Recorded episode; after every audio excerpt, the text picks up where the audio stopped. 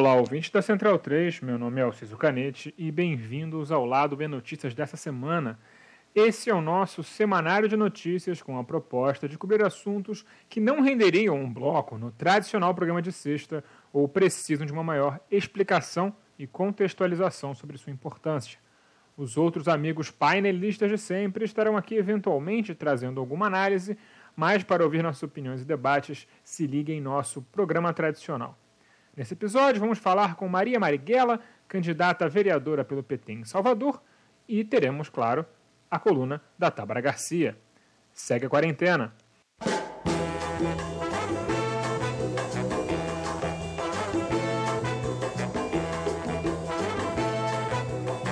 O lado B do Rio está se dividindo em muitas frentes para cobrir as eleições para as câmaras municipais do país da melhor maneira possível.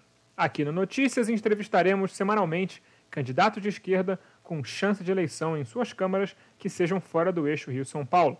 Os ouvintes trouxeram muitas sugestões e acredito que teremos uma demonstração diversa de como lutar, se organizar em pequenas ou grandes cidades e como essa organização importa e funciona.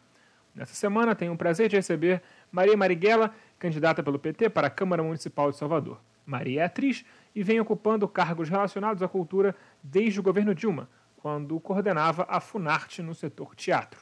Ela também é neta do militante comunista Carlos Marighella, como o nome dela devia ter dado a dica. Vamos para a entrevista e depois eu volto com o nosso jabá. Bom, Maria, você trabalha na Fundação Cultural do Estado da Bahia, ou seja, você tem ali um cargo ligado ao governo Rui Costa, que tem sido muito criticado por não ser muito de esquerda, por tomar decisões polêmicas, principalmente na área de segurança pública. É, como você se coloca dentro dessa polêmica, do, que é muito mais sobre o Rui Costa do que sobre todos os seus, seus órgãos, naturalmente, e como você se posiciona como candidata a vereadora por Salvador? Nossa, você já começou assim, é, já, já começou assim bem. Bom, vamos lá. É, eu, eu cheguei né, na gestão pública em 2012, foi o meu primeiro cargo na gestão pública, na gestão do então governador é, Jacques Wagner. Então, eu começo a vida né, de, de gestora em 2012, é, pensando, articulando, executando políticas públicas para o teatro. Essa experiência bem sucedida é, me leva para o Ministério da Cultura para a construção da Política Nacional das Artes. É, então, eu vou para a Funarte também como coordenadora de teatro da Funarte. E, é, bom, até o impeachment, é, o golpe. E eu volto para Salvador, né, naquele contexto ali, 2016, imaginando que a Bahia é, assim como o Nordeste, teria papel central na preservação de algumas políticas que ali já estavam muito ameaçadas, ou seja, as políticas elas não, não ficam ameaçadas a partir de 2016. Eu entendo que a gente já vinha num declínio é, na construção de políticas. Posso falar ali de 2014, 2015, né? ou seja, as jornadas de junho, elas trazem uma série de de reivindicações que talvez não tenham tido a leitura adequada, e 14 e 15 são anos muito difíceis, é, até que a gente chega no, no golpe, no impeachment de 16. Eu entendi naquele contexto que o Nordeste ter, faria essa a proteção de algumas políticas públicas e eu aceito então retornar para a Bahia é, na diretoria de espaços culturais imaginando, é, imaginando esse contexto. Mas nós já encontramos um cenário em âmbito nacional já muito é, hostil para a cultura em termos de orçamento, de perdas de institucionalidades, é, de esvaziamento de suas políticas. E a crise econômica incide também na Bahia, e, portanto, nas políticas públicas é, na Bahia. Mas o, a, o quadro de 16, né, do impeachment, daquele 17 de abril de 2016, ele abre realmente uma, uma porta, né? De que havia ali, de maneira escancarada, não que a gente não soubesse, mas se escancara ali, de maneira muito evidente, a ausência do campo progressista é, no parlamento brasileiro, né, no Congresso Nacional, e a ausência de algumas pautas, é, de algumas lutas que são lutas capazes de produzir democracia, justiça social, produzir mundo em comum. E a cultura, ao meu ver, é um desses mundos, né? É uma dessas, é uma dessas dimensões, é uma dessas. Eu volto é, com essa intuição, mas nós vemos ali em 17 e com a eleição de Bolsonaro o agravamento total é, é, a, de, dessa situação. Nós vemos ali o quanto que as políticas públicas, a política, aquilo que é o bem comum, a produção de justiça.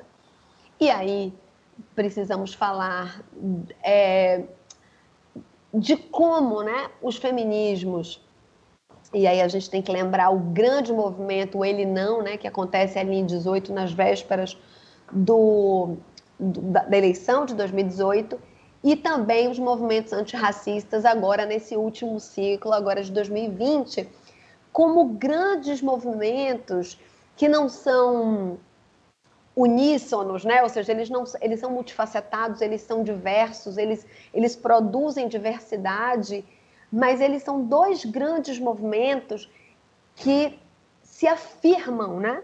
Na política brasileira, é, na vida do Brasil reivindicando é, produção de justiça.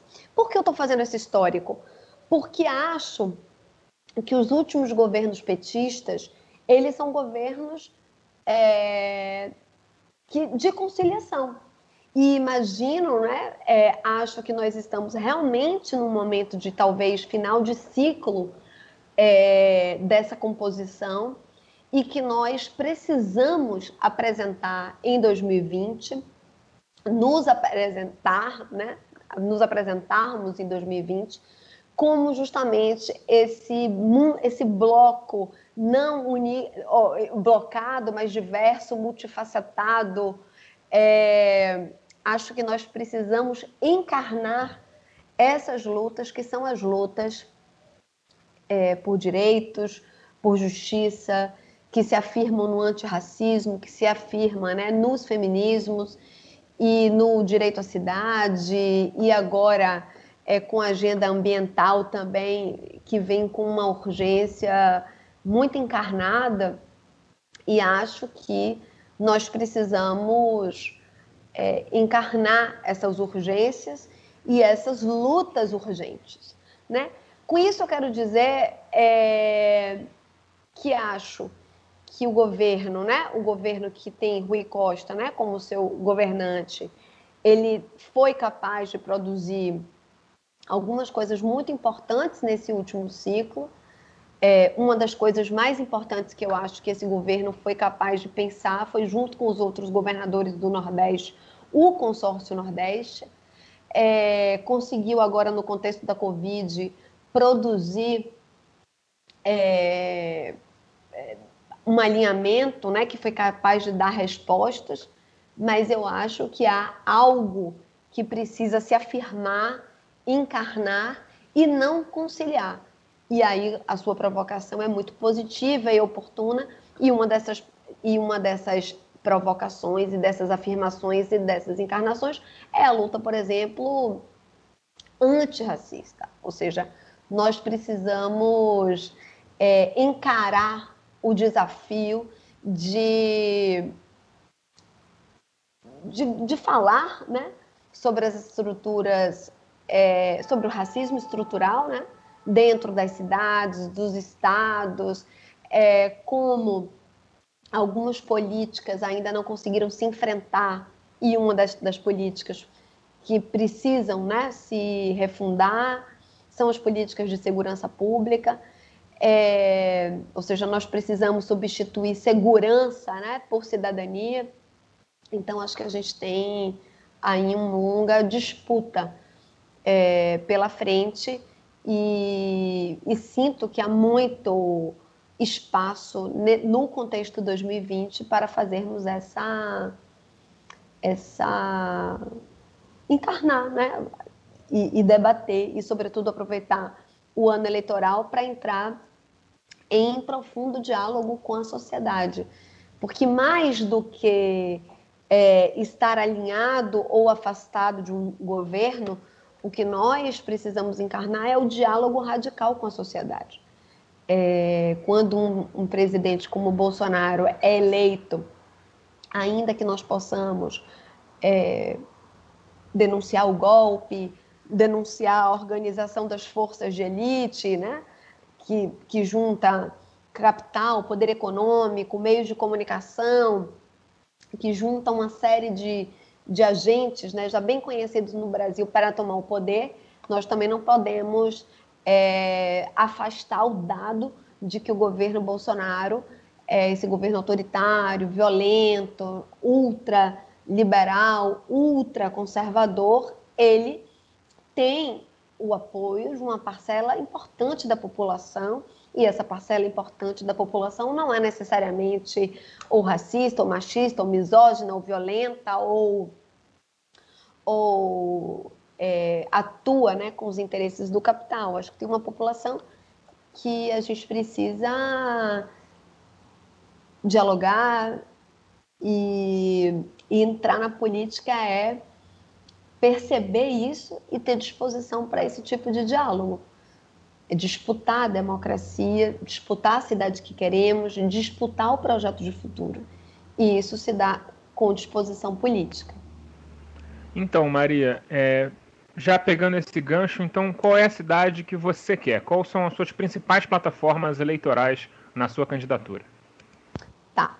É, a primeira grande plataforma, quer dizer, o primeiro eixo de luta, nós chamamos eixos de luta. Nós trabalhamos com oito eixos de luta.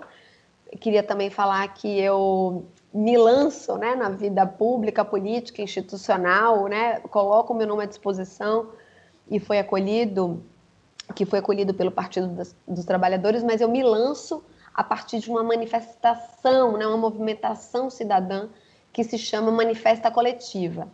Então é, formada por um conjunto é, da sociedade, da cultura, da educação, do direito à cidade, da universidade, desempregados, sujeitos, né?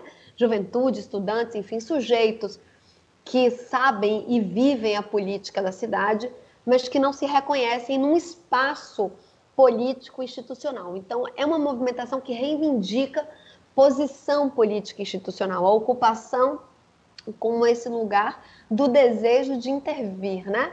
Nós vamos ocupar porque queremos ocupar a democracia, porque acreditamos que quando a gente não ocupa, nós abrimos mão de disputar um projeto de cidade, um projeto e, e a própria democracia, o diálogo e a própria democracia. Bom, esse grupo se reúne, é, entende, né, que o meu nome é o nome, né, que a manifestação, a manifesta coletiva, essa movimentação cidadã coloca e nós elegemos, então, oito eixos de luta, tá? Entre esses eixos, o, prior, o principal, digamos assim, é o eixo da cultura. Nós acreditamos que a cultura no Brasil deve reivindicar um espaço central no desenvolvimento das cidades. Então, nós reivindicamos a cultura é, no centro do desenvolvimento, não só econômico, mas humano e social. Salvador é uma cidade, como a maior parte das, das capitais brasileiras, é uma capital que se sustenta a partir dos serviços, né? é uma cidade de terceiro setor, e, portanto, nós entendemos que a cultura integra esse campo e precisa é, estar entre os grandes eixos do desenvolvimento. E então a cultura tem esse papel, né? Nós, falamos, né, que a cultura no Brasil é um ativo de democracia, é uma riqueza brasileira e, portanto, deve ser pensada e distribuída, ou seja, um motor gerador de democracia, de riqueza. E, e, e com capacidade para integrar um projeto de cidade, de, de planejamento e desenvolvimento. Bom, então a cultura tem esse papel estratégico, o Partido dos Trabalhadores tem isso na sua história, né? a imaginação a serviço do Brasil. Então, enfim, nós temos aí um conjunto de propostas, de, de ideias nesse lugar. Não só, eu quero também deixar bem colocado, ou seja, nós não pensamos apenas políticas públicas para a cultura, mas a cultura produzindo políticas para outros campos, né? ou seja, transversalmente, ou seja, a política na centralidade, mas também transversalizando outras práticas, né? como educação, segurança, direito à cidade, produzindo vida, em comum, produzindo é, emprego, renda, geração, né? É, ativando economias, enfim, uma série de coisas. Além da, da agenda da, da cultura, temos a agenda da educação, os feminismos, antirracismo, o direito à cidade, as infâncias, né? acreditamos que uma cidade é, para as crianças, né? que tem as crianças na sua é, protegida em sua cidade, uma cidade para todas as pessoas, a juventude e também a agenda é, da diversidade, né, uma agenda LGBTQIA+, como pauta também, assim como o antirracismo, como uma agenda inegociável. Então, são esses oito eixos, tendo a cultura e educação e direito à cidade como esses, é, esses lugares, né, esses três grandes lugares e essas transversalidades dos feminismos e, enfim, essas outras agendas, como eu falei. Certo. Bom, é, obviamente, o seu próprio trabalho na, no governo do Estado, como é, muitas das suas plataformas de campanha estão sendo aí é, os mais atingidos pela pandemia da Covid-19. Né? A cultura, os profissionais da cultura andam sofrendo bastante. É, e a própria lei Aldir Blanc, né, que foi aprovada já depois do auxílio emergencial para tentar ajudar esses profissionais, é, tem tido aí em vários estados é, alguns problemas de efetivação. É, como você pretende, é, assim, vou refazer a pergunta.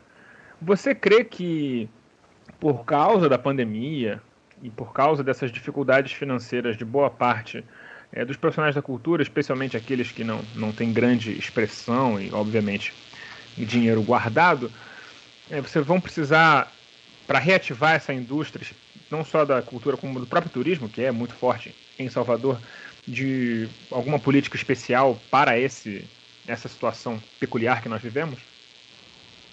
Sim, é, algumas coisas né, sobre esse campo. É, é, é, muito importante que a gente perceba que os problemas da cultura eles são prévios ao, à Covid, ou seja, as políticas de isolamento social.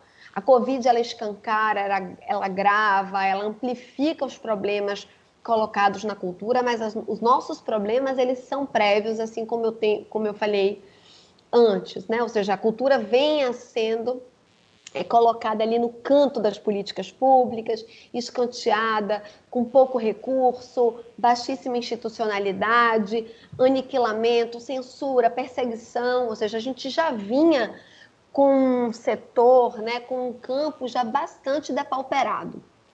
Então, a Covid é, e, e, aí as medidas de isolamento social, de distanciamento social, agravam ainda mais esse setor que estava, como a gente fala, ou seja, trabalhando de manhã para comer à noite. Então a gente já vinha de um processo já bastante grave. Digo que mesmo antes desse último ciclo, nós temos problemas da cultura que precisam de verificação, ou seja, o trabalho da cultura, ele é essencialmente um trabalho intermitente. O trabalho da cultura não é um trabalho continuado. E nós precisamos fazer algumas avaliações no contexto da Covid, mas que são prévios à Covid. Nós precisamos falar, por exemplo, da questão trabalhista, da questão previdenciária, nós precisamos de uma política de proteção ao campo da cultura, né? O que, que faz o campo da cultura quando ele não está produzindo? Né? Como é que nós podemos criar arranjos que protejam melhor os trabalhadores e trabalhadoras da cultura? Então, são temas que são prévios tá? Agravados na Covid e que nós precisaremos voltar é, não só é, de onde a gente parou, mas avançando algumas casas, porque vimos né, que temos muitas questões relacionadas a esse campo. Outra questão grave do campo da cultura é a questão, por exemplo, do associativismo, dos sindicatos, ou seja, quais são os grupos que representam o campo da cultura, a, a complexidade do campo da cultura. A cultura é desde a cultura popular, ali do mestre e da mestra da cultura popular, até o cinema, a música. Então, acho que é um campo que foi, por mais que a gente tenha avançado é, é um campo ainda que tem muito, muito a ser pensado, feito, e estar né, pleiteando uma vaga do legislativo é também ampliando essas vozes no legislativo, porque os avanços que fizemos no Brasil foram avanços que foram feitos no executivo. Nós não temos representação legislativa, seja nas cidades, nos estados, no Congresso Nacional. Nós temos sim aqueles aliados, nós temos um campo aliado, né? É, legisladores que são aliados, mas, mas nós não temos essa luta central nas casas legislativas que vão pensar esse conjunto de leis, emendas, proteção, essa, essa dimensão de diálogo, audiência pública, né? É, nós precisamos olhar o orçamento da cultura, né? ainda que não seja papel do legislativo propor o orçamento, é papel do legislativo verificar, fiscalizar, votar, né? validar orçamentos. Então a gente tem um passivo enorme de lutas, demandas é, para um campo tão estratégico, né? um campo que representa aí 6% do PIB, um campo que representa a diversidade brasileira. Então é, é inadmissível que a cultura seja tão é tão pouco representada, tão pouco debatida na sociedade. Então acho que a gente tem questões aí bem anteriores. Com a pandemia isso se agrava muito, porque a, a pandemia chega num contexto de crise econômica, política, social. Os nossos artistas sim estão passando fome, necessidade, é, mas por outro lado, e ao mesmo tempo, a votação da lei de emergência cultural, uma votação quase por unanimidade na, na Câmara dos Deputados, por, por unanimidade no Senado Federal, mostra a força da cultura e a sua capacidade de formar e formular consensos. Isso, em termos de política, isso é uma, isso é um feito, né? Porque a política é essencialmente o campo do dissenso e nós conseguimos produzir muito consenso na aprovação da lei Aldir Blanc com feitos inéditos, né? como a descentralização de 3 bilhões de reais simultaneamente para execução de estados e municípios, uma coisa que nós sempre lutamos. É, teremos problemas para regulamentação, implementação? Sim, teremos. Precisamos falar que estados e municípios terão. Por quê? Porque já vem de dificuldades prévias, de falta de equipe, falta de institucionalidade.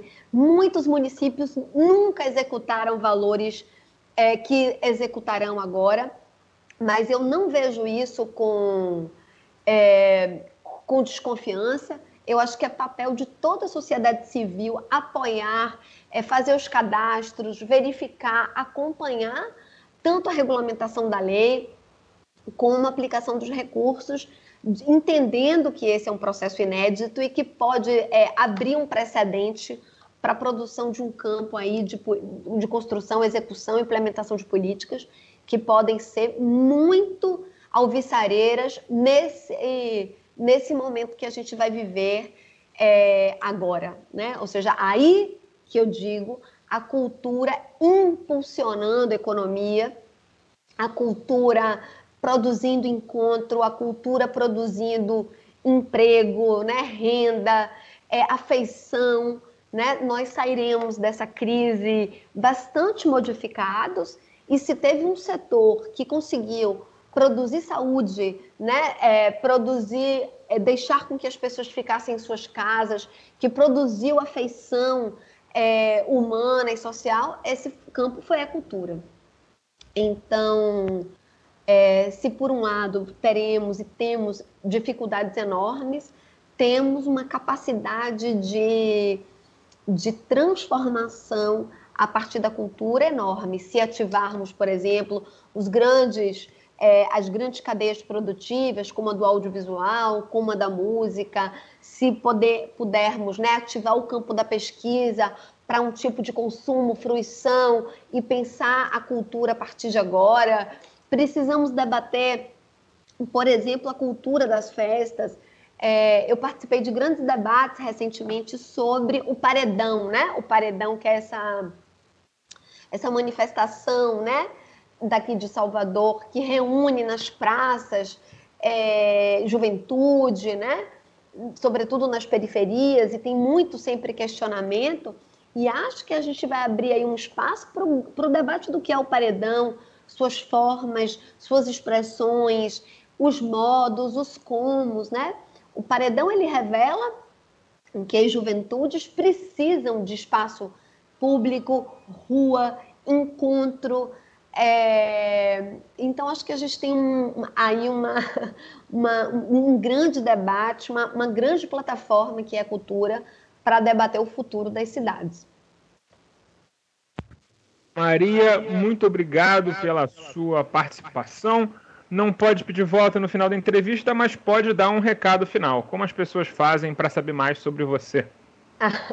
Bom, eu sou Maria Marighella, estamos aí nas redes sociais todas, né, com esse nome Maria Marighella, então quem quiser conversar, é, pensar junto, né, dialogar, é muito bem-vindo, bem-vinda. Temos um site, mariamarighella.com.br, nosso programa tá na, na, no site. É um programa aberto, colaborativo, é, sujeito aí, né, ao diálogo. Acho que o diálogo vai ser o grande motor de encontro, né, na política. E é, essa candidatura hoje, né, que estamos apresentando, é, para nós é absolutamente fundamental, mas nós entendemos que ela não é sozinha ela se aliança, se irmana com uma série de outras candidaturas do campo progressista que nas cidades, pelas cidades e em rede pretendem formular, né? É, vida em comum, vida na rua, nas cidades, por justiça, democracia e direitos. Então eu me sinto assim muito irmanada com outras candidaturas por todo o Brasil. E eu convoco a todas, a todas as pessoas que hoje, né, estão aí, é, talvez com dúvida de como participar da política, eu faço um convite que todos participem, todos e todas, porque acho que fora da política é barbárie, né? Fora da política é abrir mão mesmo da produção de democracia, de produção de futuro, de produção de imaginação pelo Brasil que precisamos construir, porque estamos vivendo aí em urgências infinitas. Então, convoco a todas, a todos a participarem, a se engajarem nas lutas, nas suas lutas, as lutas do seu bairro, as lutas na sua cidade, as lutas antirracistas, feministas, né? Luta por saúde, educação. Eu acho que quando a gente abre mão de participar, a gente abre mão da democracia. Então, é um convite a todos ao engajamento e não só na eleição, mas uma ocupação é, amorosa, afetuosa, urgente, que se torne também mais perene, né? E, e, que possa aí não só resistir, porque eu acho que quando você fala em resistência, você já diz que o, o outro campo é vitorioso, mas uma política que possa imaginar, né?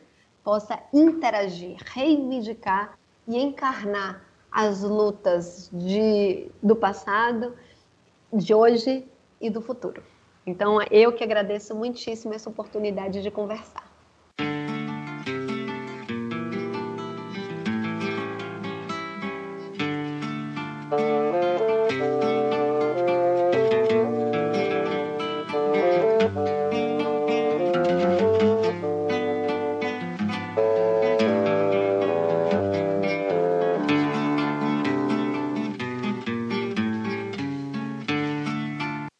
Lado B do Rio é produzido com a ajuda financeira de nosso financiamento coletivo no Padrim.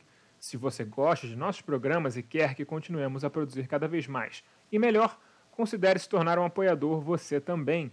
Nossas faixas de apoio começam de apenas R$ reais por mês. Acesse padrim.com.br barra B do Rio e nos ajude como puder. Caso prefira, temos uma nova opção de pagamento. Procure por lá do B do Rio seu PicPay e nos apoie por lá, para a sua maior conveniência. Se não estiver podendo ajudar financeiramente, não tem problema. Nos ajude divulgando o nosso programa e feed para amigos, colegas, conhecidos, todo mundo que você ache que possa, por exemplo, gostar dessas entrevistas que estamos fazendo com candidatos de todo o Brasil. Dito isso, passemos para a coluna da Tábara.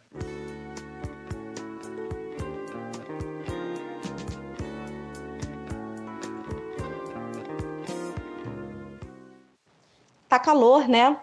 Na última sexta-feira, dia 2, o Rio de Janeiro bateu 43 graus com sensação térmica de 49 em algumas regiões. Sim, o aquecimento global já chegou e, com as queimadas do Pantanal e da Amazônia, as temperaturas nas cidades brasileiras tendem a aumentar cada dia mais. A meteorologia já dá indícios que nosso verão será muito quente e isso nos mostra que, com o avançar do tempo, estaremos ainda mais desconfortáveis em relação ao clima. O fenômeno climático bem característico dos centros urbanos são as ilhas de calor, onde a temperatura desses locais fica mais elevada. Essas ilhas são causadas pela impermeabilização da superfície do solo com concreto e asfalto, pela diminuição das áreas verdes, pela alta densidade de construções, além da poluição atmosférica por excesso de veículos. Com isso, as consequências são diversas problemas de saúde como doenças respiratórias, o alto consumo de eletricidade, além do aumento da temperatura da água nessas regiões, afetando o habitat aquático. Ou seja, temos um problemão que só aumenta. Para diminuir as ilhas de calor e pensar soluções para o conforto térmico nas cidades, é preciso garantir o planejamento urbano a partir dos instrumentos de gestão. O Estatuto da Cidade é a Lei Federal 10.257 de 2001, que estabelece diretrizes gerais da política urbana no Brasil. A lei, marco para o urbanismo brasileiro, surgiu da necessidade de organizar os espaços urbanos diante do rápido crescimento populacional e da distribuição inadequada da terra o Estatuto instituiu a necessidade da criação do plano diretor. O plano diretor orienta o planejamento urbano e os objetivos dos municípios para o uso justo e ecologicamente equilibrado de todo o território municipal. O plano também determina as diretrizes, metas e prazos de cumprimento das mudanças necessárias com participação popular e todo município com mais de 20 mil moradores deve ter um plano diretor. Além disso, o plano deve ser revisado a cada 10 anos. Na região metropolitana do Rio, somente 10 das 22 cidades estão com o plano em dia. O plano diretor é um instrumento cujo um dos objetivos é apontar técnicas para solucionar problemas urbanos. Dentre as técnicas possíveis, os telhados verdes são opções para mitigar as ilhas de calor, os telhados permitem o crescimento da vegetação nas construções, além de diminuir a poluição, melhorando a qualidade do ar das cidades, pois a vegetação absorve as substâncias tóxicas e libera oxigênio na atmosfera. A técnica também melhora o isolamento térmico da edificação, reduz as temperaturas do ambiente, o que gera diminuição do consumo de energia, reduzindo a necessidade de refrigeração. Além disso, colabora na retenção da água das chuvas, pois a vegetação auxilia na drenagem, diminuindo a necessidade de escoamento de água e de sistemas de esgoto. Por isso, reduz a possibilidade de enchentes. E, claro, gera o um aumento da biodiversidade, atraindo pássaros e borboletas. Algumas cidades estão apresentando outras saídas para a redução das ilhas de calor e diminuição das temperaturas. Em Medellín, na Colômbia, 18 avenidas foram transformadas em corredores verdes. Com o plantio de árvores nas avenidas, já se contabiliza 2 graus a menos na temperatura. Em Milão, na Itália, o planejamento para o plantio de 3 milhões de árvores até 2050 tem o objetivo de reduzir o uso de energia elétrica devido à demanda por refrigeração, pois reduzir o uso do ar-condicionado é essencial para diminuir a emissão de gases do efeito estufa. Mas, Tábara, não dá para comparar o Brasil a essas cidades, dá? Não, não dá. E é por isso que eu trago o exemplo de Curitiba, capital do Paraná, no sul do Brasil. A cidade está em processo de produção de seu próprio corredor verde com plantio de mais de mil ipês. Estima-se que dentro de dois anos já seja possível não só contemplar a beleza da paisagem, como colher os frutos de seu plantio, como a redução das temperaturas. Bom, o telhado e os corredores verdes são técnicas para a redução das ilhas de calor e diminuição das temperaturas. Mas enquanto não se garante o conforto térmico nas grandes cidades, é preciso pensar nas pessoas que circulam pelas ruas e bairros cada vez mais populosos. Por isso, pensar cidade para as pessoas significa produzir possibilidades de uso saudável das mesmas. No Rio de Janeiro, por exemplo, não encontramos banheiros e pias públicas. Não existem estações de sanitarização e não há água potável para consumo. Na pandemia do coronavírus, o debate sobre a necessidade de água limpa se agudizou e, mais uma vez, as desigualdades se aprofundaram. Milhares de pessoas não têm cobertura efetiva de saneamento básico, mas nas ruas também não encontramos água gratuita para todos. E no calor que tem feito, é urgente pensarmos sobre isso. E aí, ouvinte? Na sua cidade tem telhado verde? Tem projeto de reflorestamento? Tem banheiro e pia pública? E o plano diretor está em dia? Você tem acompanhado as plataformas de propostas do seu candidato a prefeito sobre esse tema? Divide com a gente.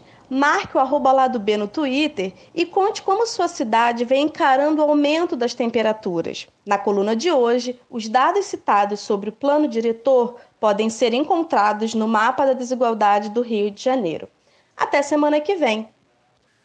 As trilhas para esse programa foram retiradas de O Drama da Humana Manada da banda O Efecto, Preciso Me Encontrar de Cartola e Candeia e Eu Tá Vendo no Copos, Daniel Vilela e Juventude Transviada de Gal Costa. Fiquem ligados em nosso programa regular de sexta, porque agora teremos muitos e muitos convidados que são candidatos a vereador. Fiquem ligados.